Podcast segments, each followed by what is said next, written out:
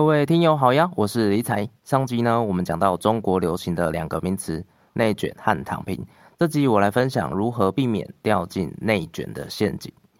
首先来快速复习一下内卷，它的意思是说，在一个领域或产业之中，由于过度同质性的竞争，导致虽然大家都比以前更努力，收获却比过去更少的现象。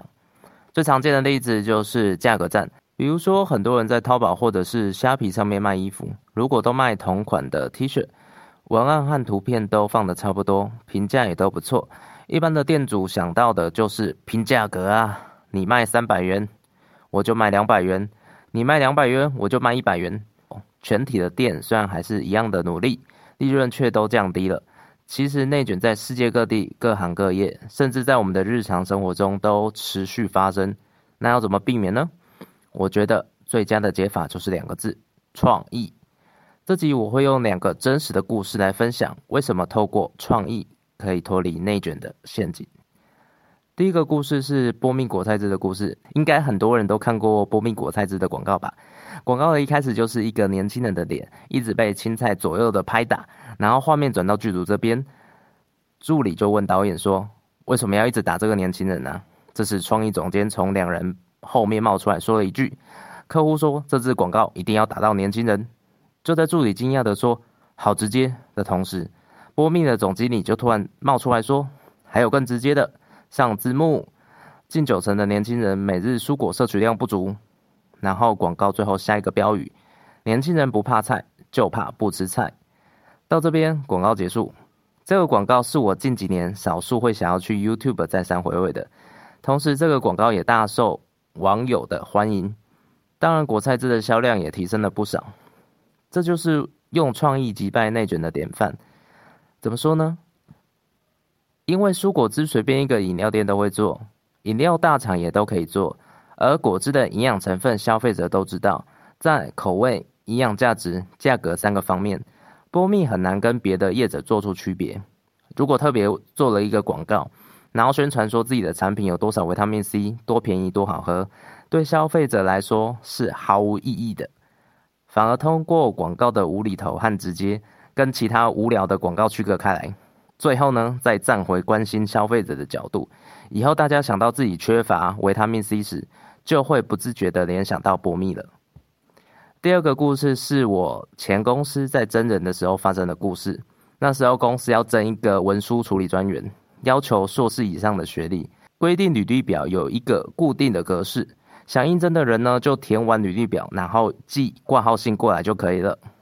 如果履历表符合公司的需求，再通过笔试和面试录取对象。报名截止的那一天，负责审查履历表的大姐，我们都叫大姐，因为她已经五十几岁，快要退休了，叫我们同组的人都去看。我想说有什么特别的？结果一去看才知道，原来公司在真人的时候，第一关几乎就决定胜负了。一共寄来了七个应征者的履历，有一份特别出色，一份特别的糟糕，其他都中规中矩，没有什么特别。出色的那一份是一个女生的应征者，大而干净的信封上面用整齐大方的字体写了地址和收件者等资讯。打开信封一看，履历表用重磅的 A4 纸印出来。上面的字体字形都调配的非常的舒服，又不会太幼稚，纸面干干净净，没有任何的修改痕迹，并且大头照特别选用了韩系的大头照，看起来很清秀有朝气。履历表左上角还用了一个金色的回纹针，表现出一种低调的奢华感。再来讲最糟糕的履历，应征者是一个男生，信封是寄过其他信完回收而来的一个小信封。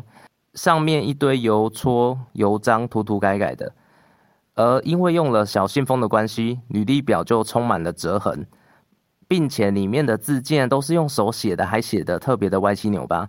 大头贴看起来非常的旧，而且没有粘好。结果大家果不其然都选择那个用金色回纹针的女生，而那个女生只是正大的硕士而已哦，其他的应征者还有不少国外大学毕业的。这就是用创意击败内卷的范例。他做对了什么呢？首先，前公司在真人的时候已经明确规定要硕士以上的学历，所以在学历上面跟别人比拼是非常不智的行为。这就是很标准的内卷。除非是非常一流的学府，不然在公司这边来看是没有太大的区别的。再就是规定只能用纸本的履历，并且要求固定的格式，所以整份履历表包括信封，就是跟别的应征者的竞技场。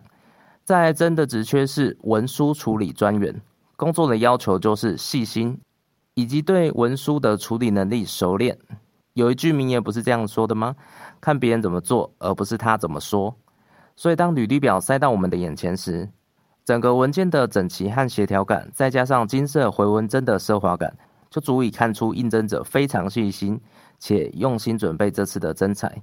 后来前公司也录取他了。讲这个故事，不知道你有什么感想？我相信很多人在应征工作的时候，会写很多过去的求学经验和工作经验，履历表的内容会写得非常的丰富，但是忽略掉人资在看资料时，他们看到的内容所呈现出来的感觉，从信封字体到一个回文针。都是胜出的关键。题外话，后来我也去买了金色的回纹针，之后应征工作的时候全部都可以进面试。如果你们有兴趣的话，也可以试试看。好，回来主题。所以在应征工作的时候，一定要先思考对方的职缺要求怎么样的技能以及人格特质，然后在应征的第一关就呈现出来。比如说，在新创产业，公司常常会征自媒体、IG、脸书之类的管理专员。这时候，与其在履历表上面写一大堆，不如直接呈现你管理过的 IG 或脸书粉丝页长什么样子。总之，就是要跳脱一般应征者会想到的努力方向，在别人没有想到的关键点失利，反而可以取得成功。好，这集我就分享到这边。如果你有什么想法，欢迎追踪我的 IG。搜寻丛林求生指南就可以找到我喽。